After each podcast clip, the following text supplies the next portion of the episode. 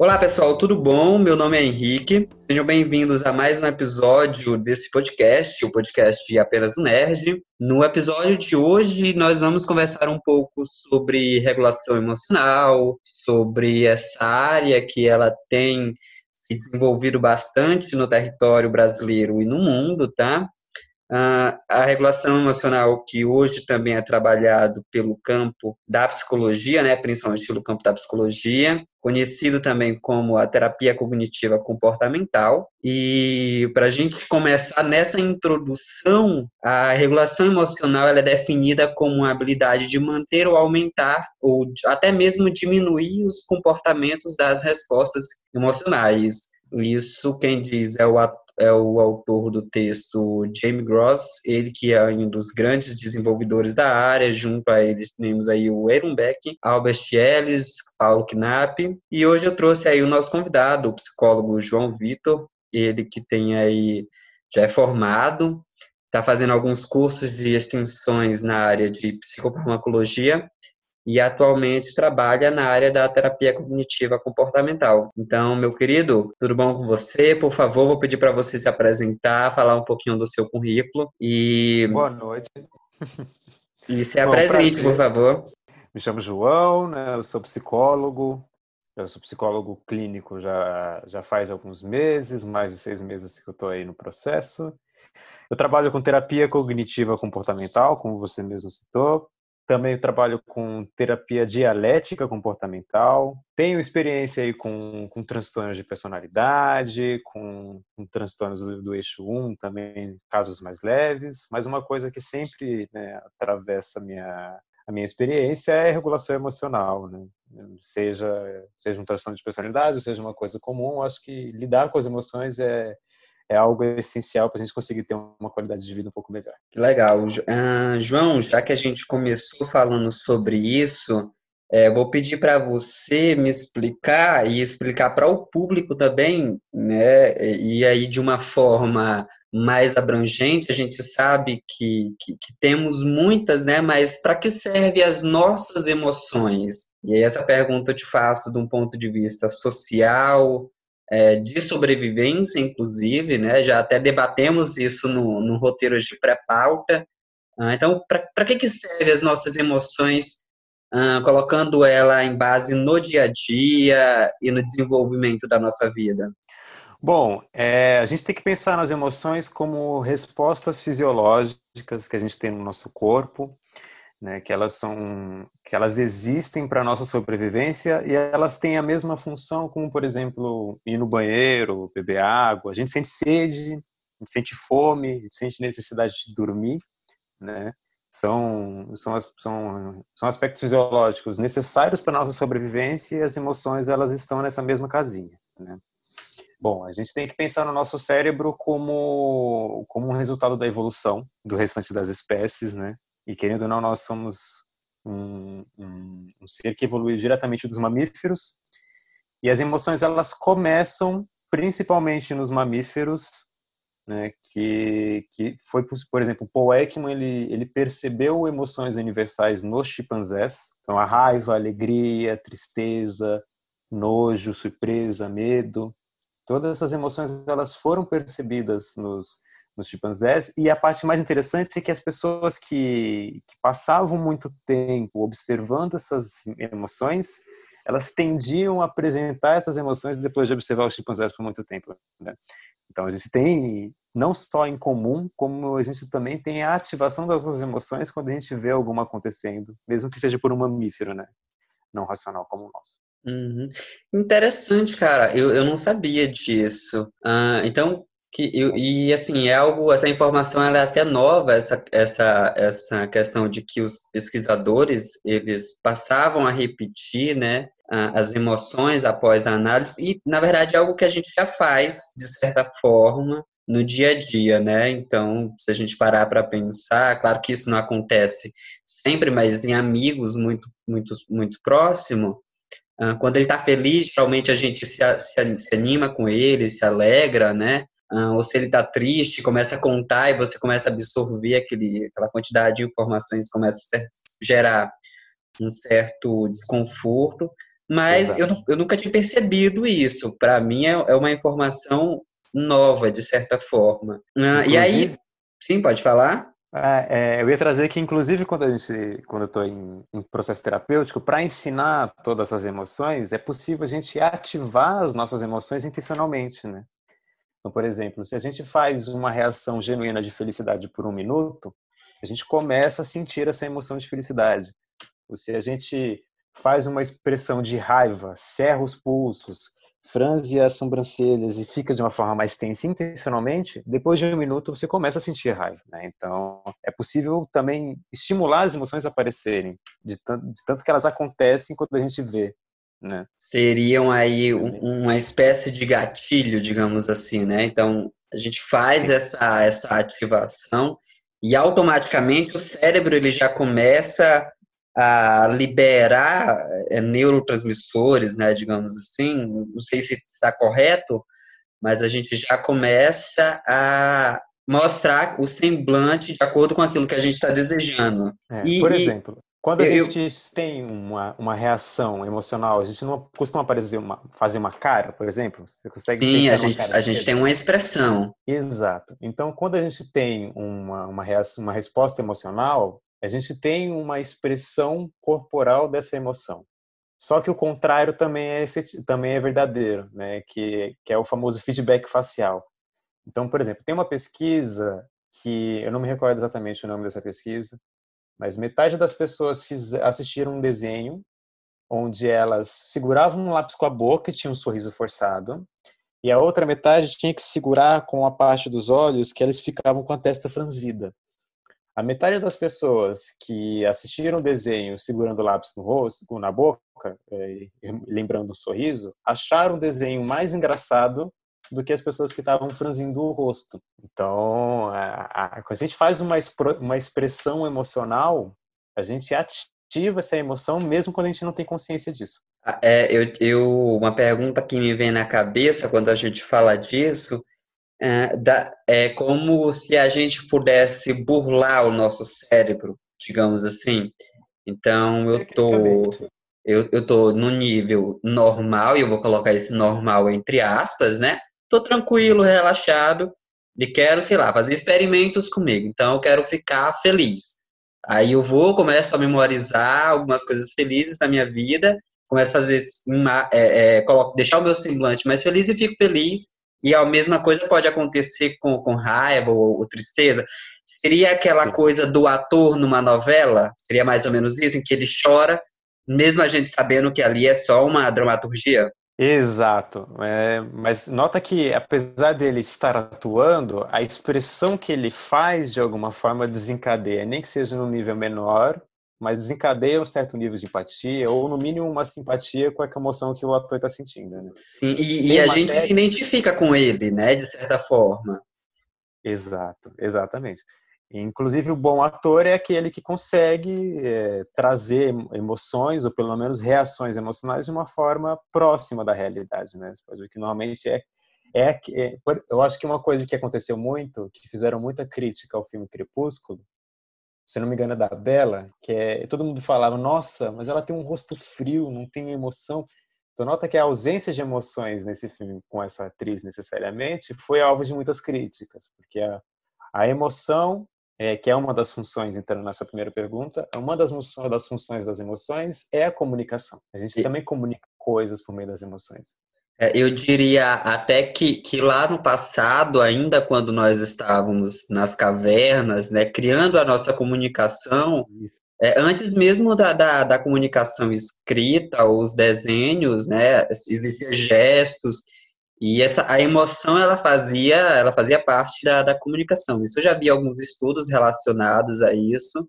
isso. Ah, inclusive, é, é muito o, o, Jung, né, que ele é um, um psicólogo analítico, ele vai falar que os, essa, essa memória, esse inconsciente coletivo que nós temos, de identificação, né, ele tem um pouco a ver com essa relação que nós tínhamos lá no passado. Mas é, é interessante esse, esse ponto de vista. Assim, quanto mais dramático o filme, ou quanto mais de humor, né, mais a gente se, se identifica. É, e Exato. Eu, eu não tinha parado. Algumas coisas assim, a gente não para para pensar no dia a dia, né?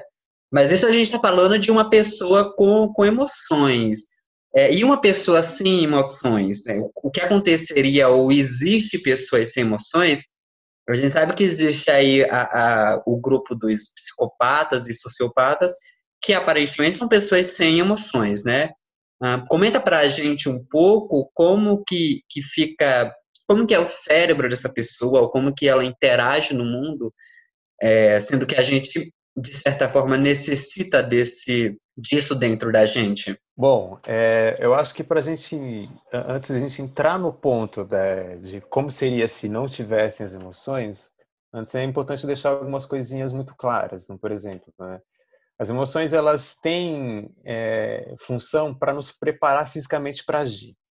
Né? A primeira coisa que a gente pode pensar. Então, por exemplo, está vindo um tsunami. Se eu não tenho a emoção de medo, vou chegar na minha família, por exemplo, e falar assim: gente, tem um tsunami ali. Olha só o tamanho daquela onda. Até as pessoas de fato levarem em consideração, todo mundo já foi varrido pela tsunami, né? Então a reação essa preparação para agir, por exemplo, que seria do medo, seria um tsunami, corra, pelo amor de Deus, a gente vai morrer. Então, Aquela coisa é de coisa... pânico, né? Exato. Então, é, é, uma, uma função de sobrevivência, vamos dizer assim. Uma outra questão da, é a comunicação. Então, por exemplo, a gente se comunica, e uma das vias de comunicação muito importantes que a gente tem na nossa vida é empatia. É como, como diz o, se não me engano, o, o Renato Caminha, por exemplo, ele comenta que a empatia é o sinal de Wi-Fi que conecta as pessoas. Então, se a gente tem empatia, a gente consegue se conectar com o outro. Mas, por consequência, se uma pessoa ela não tem reações emocionais, ou se ela tem uma alexitimia, que é uma dificuldade de interpretar e expressar emoções, ela vai ter mais dificuldades em se conectar socialmente com as outras pessoas. A gente tem que lembrar dessa função expressiva que as emoções existem, né? E então vamos trazer um ponto. Uma pessoa, por exemplo, que, que ela vai atravessar a rua e ela não tem medo, com certeza ela não vai sobreviver por muito tempo na vida dela. Ela morre, principalmente se for aqui no trânsito de São Paulo. Exato. Muito provavelmente ela vai morrer bem cedo. Muito provavelmente, né?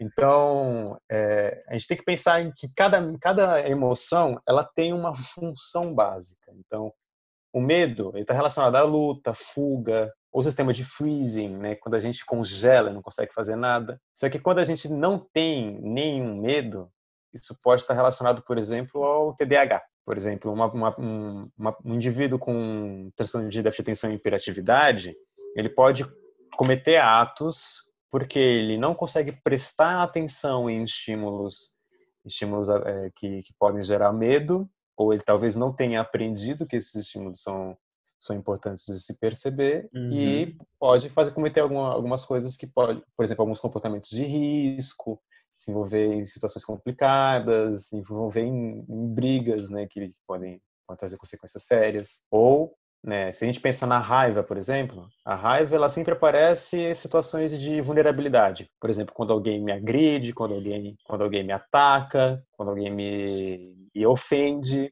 ou algum obstáculo, uhum. a gente está jogando um videogame, fica muito irritado, né? Porque tem aquele tem aquele personagem que não deixa a gente passar para frente, dá raiva também. Só que se a gente tem falta de raiva, a gente já pode adquirir um transtorno de personalidade dependente. Por quê? Porque se a pessoa não consegue visualizar que é uma situação que ela está vulnerável, se ela não tem essa emoção para alertar que ela está vulnerável, ela pode se envolver em relacionamentos destrutivos e não sentir raiva das agressões que o, que o abusador realiza com ela diariamente. E a gente pode ir, assim, com cada emoção. Então, a tristeza sempre está junto com, com o luto. Ele ativa o nosso processamento interno, o metacognitivo, que se chama, né? Que é o, o ato de pensar sobre o pensamento. Então, Sim. a gente fica reflexivo.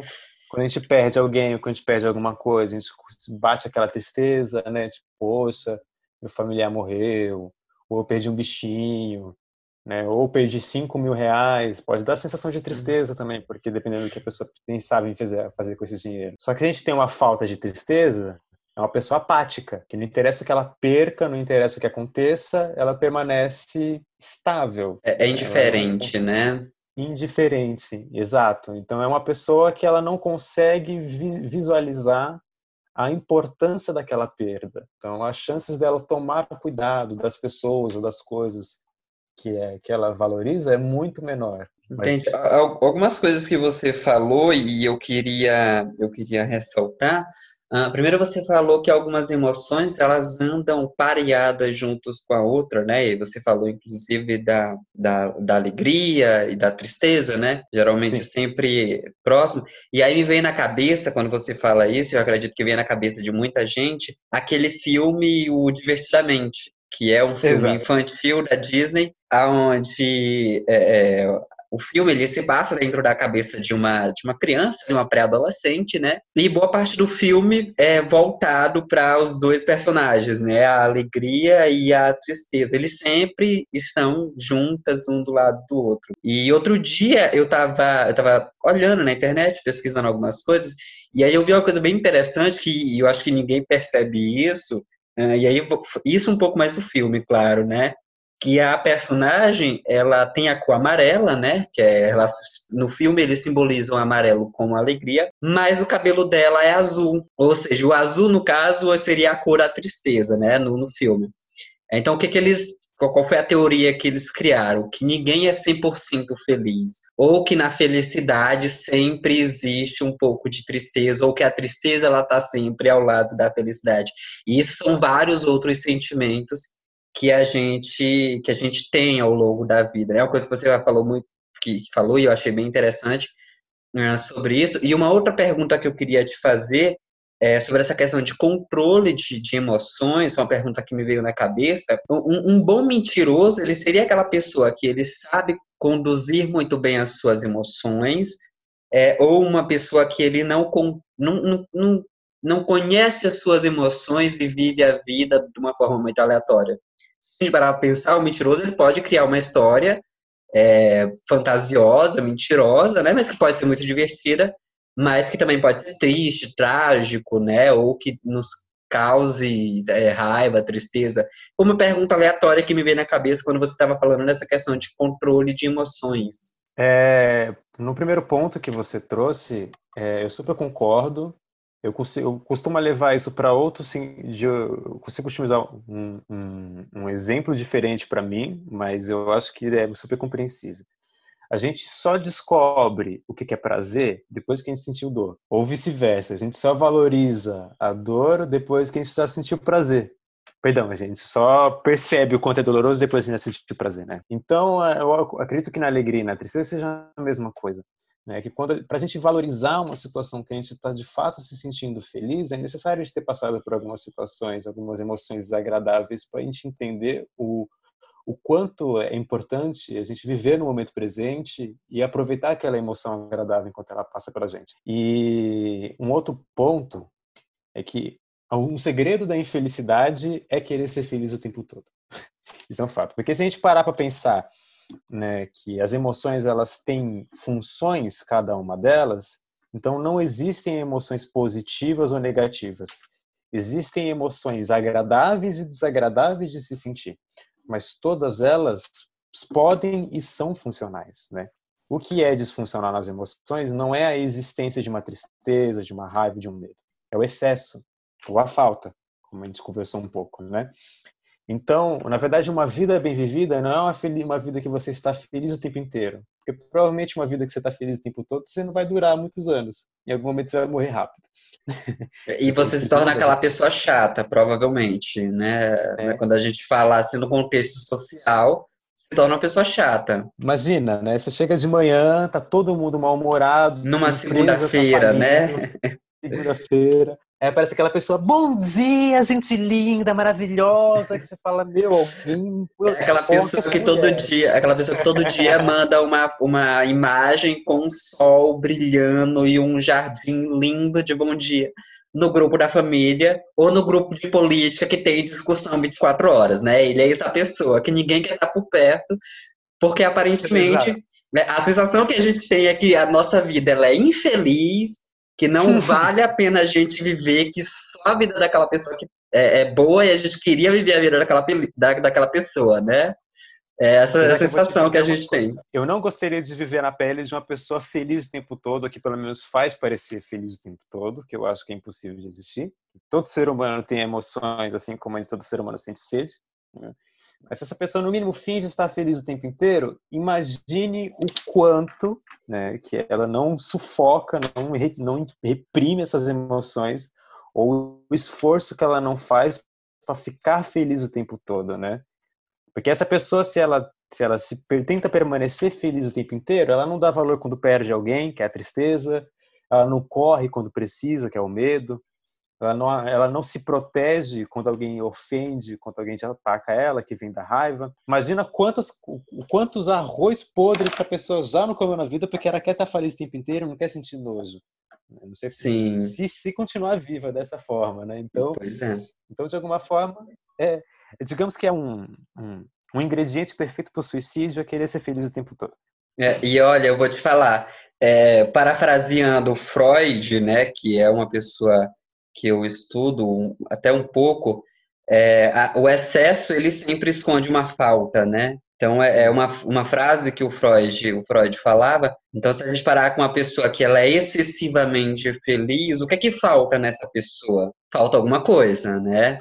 Cabe aí uma, uma investigação. Mas, Além de bom senso, claro. É, além de bom senso. Mas, enfim, eu acho que esse tipo de pessoa não tem no Brasil. Olhando a situação atual em que nós estamos, eu acho que esse tipo de pessoa, muito provavelmente, ela não tem. Aqui no Brasil, eu acho muito, muito difícil de encontrar. Se encontrar, a gente marca um próximo episódio com ela. não duvido. É. Sempre mas... fez uma segunda pergunta que eu acho importante, mas escapou da minha cabeça. Isso, eu tinha perguntado, era, era uma pergunta que, que me veio aleatória sobre uma questão que, que a gente estava comentando, né? Ah, o, o, bom mentiroso, ele é aquela hum, pessoa sim. que ele sabe controlar muito bem as suas emoções, ou tem alguma coisa aí que ele não, não consegue controlar e que por isso ele, ele cria uma história, ele mente. A gente sabe que a mentira ele, ele é um mecanismo de defesa, né? Então explica pra gente um pouquinho, tira essa minha dúvida. Na verdade, é... a gente tem que parar a pensar no seguinte: o controle emocional, ele não é o controle da expressão emocional. Quer, quer dizer, a, a resposta emocional ela vai acontecer independente do nível de controle que a pessoa tem, a menos que ele tenha desenvolvido uma psicopatia fisiológica, que é o não funcionamento do, do, da parte cerebral responsável pela emissão das emoções. Caso contrário, se a pessoa não tem esse tipo de, de característica, é, o que ele pode ter é uma boa percepção ou bons conhecimentos sobre reações emocionais. Inclusive, se você parar para pensar em situações de abuso, normalmente estelionatários ou pessoas que, que seguem para esse, esse caminho da manipulação, a tendência a utilizar manipulações emocionais é muito grande. Porque normalmente quando a gente tem uma ativação emocional muito intensa, a gente a, a, tendência da gente raciocinar é muito menor. Então a gente em, em, estado emocional nós somos suscetíveis a serem mais manipulados, vamos dizer assim. Uhum. Então então é, é, por essa razão que normalmente quando pessoas manipuladoras elas costumam a partir para para o apelo emocional para conseguir enganar suas vítimas, vamos dizer assim. Entendi. Então, geralmente, um bom mentiroso, ele, consequentemente, também ele é um bom manipulador, porque ele, digamos que ele domina muito bem essa área, né? Ou ele não precisa dominar muito bem, mas ele tem um certo domínio e conhece as pessoas com quem ele está manipulando. Seria mais ou menos isso. É, é eu não, não digo isso dos mentiro, mentirosos em geral, porque eu acredito que mentira é mais uma ferramenta do que necessariamente uma característica. Sim. Mas, mas pelo menos uma pessoa que tem intenções de manipular, tendência dela correr para o lado da emocional é muito maior, porque você não precisa correr, você não precisa saber da, dados da vítima, você pode fazer apelo emocional para qualquer um, porque todo ser humano tem emoções e qualquer ser humano em ativação intensa, emocionalmente falando, ela a tendência a raciocinar é muito menor. Tanto que, pelo menos quando a gente ensina regulação emocional, a gente fala muito sobre ponto de quebra de habilidades. Que a gente pode saber utilizar qualquer habilidade de regulação emocional. Mas se a gente está num, numa, numa excitação emocional imensa, num estado de vulnerabilidade emocional muito grande, a gente não vai conseguir utilizar nossas habilidades mais complexas. É o tipo de situação que você sobrevive à crise, vamos dizer assim. Ou Entendi. reduz a sua própria excitação. Entendi. Ah, e uma pergunta muito rápida, meu, meu querido João. Ah, quantas emoções catalogadas e estudadas nós temos hoje? Então, é, de emoções básicas, que a gente consegue observar inclusive nos animais, são seis, que é raiva, alegria, nojo, medo, surpresa. Tem alguma raiva, alegria, nojo, medo, tristeza e surpresa. Então essas são as básicas. Mas se a gente envolver as emoções que têm cunho social também, que a gente aprende, mas que também estão envolvidas no nosso funcionamento como seres humanos, vai de 10 a 12. Então, então já quando a gente parte para esse mundo social, voltado mais para nós é, animais evoluídos, ele já dobra aí praticamente, não é? Exato, porque Até isso por... pode envolver a vergonha, né? Que a vergonha, por exemplo, a gente costuma sentir quando quando está relacionado à comunidade, quando quando existem valores que organizam uma comunidade pessoais ou, ou, ou da própria comunidade e a gente sente vergonha normalmente quando a gente tem algum comportamento que seja desonroso ou que a gente pelo menos acredite que seja desonroso, que transgrida essas, essas, regras. Ou a culpa, a culpa normalmente ela aparece quando a gente viola algum valor, seja pessoal, seja de outras pessoas, ou o ciúme, quando a gente quando, quando tem alguma coisa que ameaça nos privar dos nossos relacionamentos ou coisas que são importantes para a gente. Nota que essas emoções, elas podem podemos chamar de emoções secundárias ou terciárias porque elas já têm um cunho de aprendizado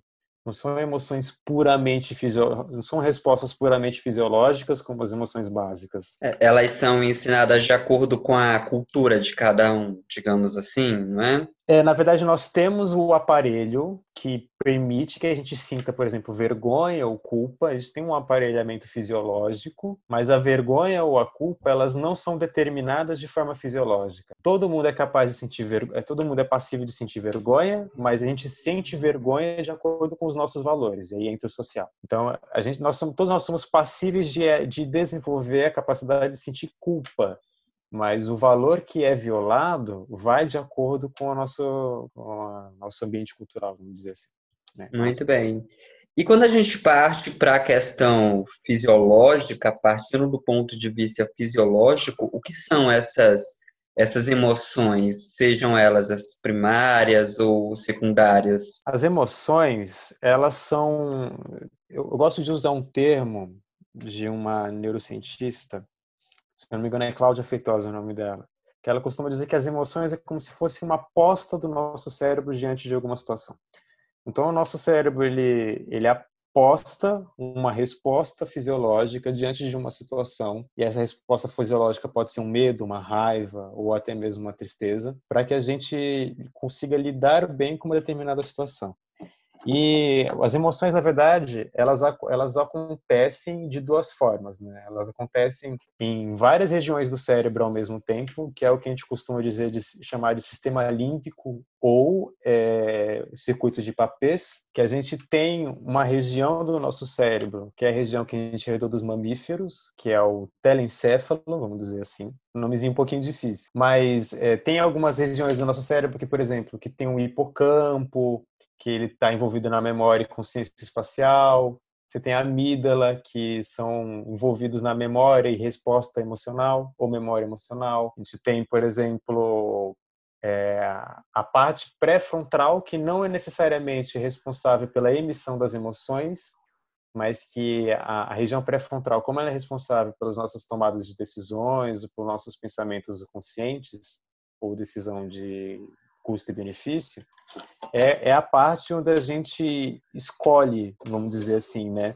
Se a gente permanece com essa reação fisiológica, se a gente reduz essa reação fisiológica. Tanto que uma explicação a gente trazer, por exemplo, de que adolescentes têm um nível maior de impulsividade ou maiores reações emocionais é que a área pré-frontal ela se desenvolve até os 24 anos. Então, um adolescente, por exemplo, ele não tem essa região pré-frontal tão desenvolvida quanto um adulto. Então, para um adolescente é muito mais difícil ele regular quais são as emoções que vale a pena de permitir que aconteçam do que uma pessoa adulta. Então, todas essas regiões do cérebro, elas formam um sistema límbico acontecendo ao mesmo tempo, todas em conjunto, e e, e, essas, essas partes, elas, digamos que, em todo o seu funcionamento, elas, determin, elas disparam as reações emocionais e também nos permite perceber e, e, e, interromper uma reação emocional que está acontecendo. E também uhum. tem a outra parte, que é envolvida com os neurotransmissores, vamos dizer assim, que existem três neurotransmissores,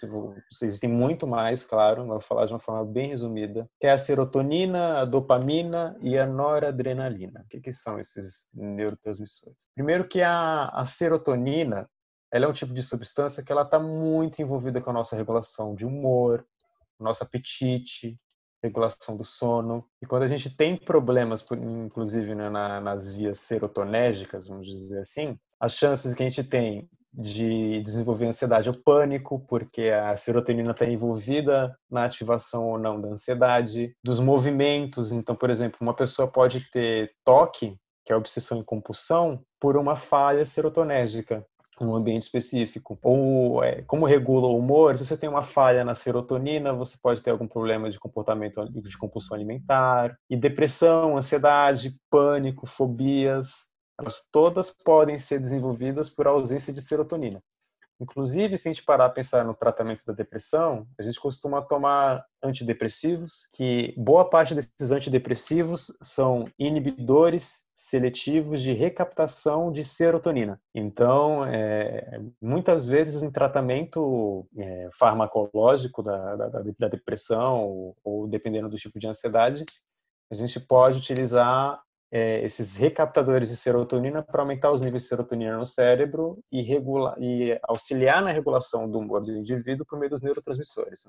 A noradrenalina ela tem, ela tem, também tem aspectos muito parecidos. Em que sentido? Né? De humor, de atenção, de atenção e memória, então de controle cognitivo, e quando você tem noradrenalina baixa, você tem uma concentração prejudicada, então um humor deprimido, uma lentificação psicomotora que é muito presente em pessoas extremamente deprimidas. Normalmente, é tanto que uma das, das práticas ouro, né, quando a gente atende em terapia cognitivo comportamental, quando pessoas estão depressivas, é a ativação comportamental. É exatamente fazer com que a pessoa esteja mais ativa para combater de alguma forma essa lentificação ou essa ou esse prejuízo na, na, vida ativa da pessoa, na capacidade de realizar tarefas, vamos dizer assim, né? Sim. Então, os neurotransmissores, eles são importantíssimos na nossa regulação de humor, na nossa regulação da nossa concentração, na no nossa, nosso, nossa regulação de sono, que a serotonina está que a serotonina tá envolvida. E, inclusive, se uma pessoa, por exemplo, dorme mal, com certeza isso pode ter algum afetar de uma forma direta ou indireta a vulnerabilidade, quanto aquela pessoa pode estar vulnerável emocionalmente. Então, a gente tem que pensar sempre também nessa dimensão fisiológica, não só das áreas que funcionam, mas como elas se comunicam, que é por meio dos neurotransmissores. E a ausência desses neurotransmissores, um nível muito baixo destes, pode trazer sérios problemas, né? E a gente está falando de, desses neurotransmissores que são responsáveis por tudo isso que a gente já veio falando, né, desde o início, de uhum. emoções, regulações de, de emoções. E dentro da terapia hoje, ele é trabalhado, a boa parte, dependendo dos casos, né? Claro que varia de caso para caso, sem a medicação, né? Você, inclusive, trabalha com a regulação emocional, faz um Sim. trabalho sem, sem uso da medicação, dependendo do caso, né? Então, Sim, já para a gente entrar nessa área é, é, mais profundo, ah, do que você trabalha. Explica para a gente como que funciona essa regulação emocional, nesse caso de uma pessoa que, que pode ter uma, uma falha, digamos assim, é nessa comunicação cerebral. É, é primeiro que a pessoa pode desenvolver uma depressão fisiológica, vamos dizer assim, né? Ela, a pessoa, fisiologicamente falando, ter baixos níveis de serotonina no seu organismo. E aí, é, um atendimento puramente psicológico, a gente vai trabalhar os comportamentos, a gente vai trabalhar as cognições, as crenças que a pessoa pode ter que fazem que o seu quadro piore, mas por ser um aspecto fisiológico, sempre vai ter uma certa lentificação, um humor deprimido, uma dificuldade em dormir, né, que são aspectos responsáveis pela própria serotonina. Então, o, mas o ideal, não só em um caso né, de depressão fisiológica, mas em qualquer caso, é juntamento multidisciplinar, vamos dizer assim, né? que o psiquiatra participe, faça esse diagnóstico fisiológico ou uma recomendação farmacológica, porque se essa pessoa tem acesso ao medicamento e ela está em um grande estado de sofrimento, Por exemplo, se ela tem muita lentificação psicomotora e um humor super deprimido fisiologicamente falando, vai ser difícil trabalhar comportamentos e cognições em terapia. Né? Porque essa pessoa, como ela vai estar já num estado de sofrimento muito grande, ela não vai conseguir acessar, de alguma forma, esses aspectos que ela precisa enfrentar durante o processo terapêutico. E aí entra o remédio ajudando. Eu costumo dizer que o remédio é como uma boia. Né? Ele te salva quando você afunda, mas ele mas não dá para nadar com as boias no braço. Então, no caso de uma pessoa que está afundando, só a terapia não pode, não, não vai ser o suficiente. Um medicamento pode auxiliar a avançar ou auxiliar aquela pessoa a melhorar. E quando ela estiver em condições melhores, caso ela não tenha um aspecto puramente fisiológico, apesar que nunca é puramente fisiológico, mas pelo menos em boa parte fisiológico, a gente pode começar a pensar numa remoção do medicamento depois de uma melhora, depois que a pessoa já consegue ter um certo nível de qualidade de vida onde ela consiga buscar um bem-estar por conta própria. E, e isso a gente está falando de uma pessoa, no caso, com uma, uma depressão fisiológica, né? Existem vários outro, outros tipos de transtornos que também são causados por, por falhas é, é, no cérebro, a gente tem transtornos de bipolaridade, esquizofrenia também, que é muito grave, uh, e, e, algumas outras séries, borderline também, que você, a gente tinha até conversado antes de, de começar a gravar o episódio, e que requer, de certa forma, uma atenção da, da medicação, né? Apesar de que hoje a gente vive num momento em que tudo se medica, né? Mas não vamos entrar nesse, nesse assunto. Uh, eu e, acho, não, eu ia comentar que é, eu acho que é por isso que o, que o exemplo da boia se encaixa super bem, porque ele não, não favorece nem a banalização e nem a demonização dos medicamentos, né? Para quem precisa, ajuda, mas para quem não precisa, pode até atrapalhar o processo, porque aí a pessoa pode criar um, como é que eu posso dizer? Ela pode não avançar num processo terapêutico de uma forma bacana, porque ela permanece com o uso dos remédios e sente vontade de desprender nem quando não precisa mais. Então aí hum. impede de fato de nadar. E mas no caso, por exemplo, eu atendo uma série de, de transtornos de personalidade. Então existem casos que a pessoa está num nível de sofrimento muito grave, diversas automutilações, é, ideações suicidas, é, desesperança, a pessoa não consegue levantar, não consegue fazer nada, super ansiosa, tendo diversas crises. Então, trabalhar com o paciente nesse estado é difícil de conseguir alcançar alguns benefícios terapêuticos, porque a pessoa raramente vai conseguir se concentrar, vai conseguir se aprofundar ou entrar em contato com coisas que lhe geram sofrimento, porque ela já está numa condição de sofrimento muito grande. E aí o remédio pode ajudar no processo. Entendi. E, e falando, já para a gente entrar na parte final, falando nessa, nessa, nessa questão de se puder, o máximo que der, evitar a medicação, a gente sabe que a medicação, muitas das medicações, elas causam uma dependência hoje na, nas pessoas, né? Até porque a gente falou sobre essa questão é, dos neurotransmissores, ah, então algumas pessoas acabam se tornando dependentes, tratamento hoje no Brasil, de certa forma, com a terapia, ela é um pouco cara. E então eu queria que você, uh, eu vou te fazer uma pergunta dividida em duas partes, tá? Já para a gente finalizando. A primeira, a primeira parte da pergunta é se existe uma diferença ou qual que é a diferença entre emoções e sentimentos. E no momento de pânico, estresse ou até mesmo euforia, né, seja uma, uma mania, se você está é, é, com emoções a mil. Se existem algumas dicas, se você pode estar algumas, dando algumas dicas de autorregulação uh, emocional para gente, por favor. É, a primeira pergunta ela escapou um pouquinho da minha cabeça. primeira pergunta, fazer... vamos lá. Se existe essa, essa diferença entre hum, sentimentos hum, e emoções. Tá joia. Então, o que, que acontece? A gente tem que pensar nas emoções como respostas fisiológicas. Então, por exemplo, se uma pessoa fica ansiosa, normalmente ela vai ter dificuldades para respirar, ela vai ficar vermelha, com rosto de com sensação de queimação, vai ficar agitada, né?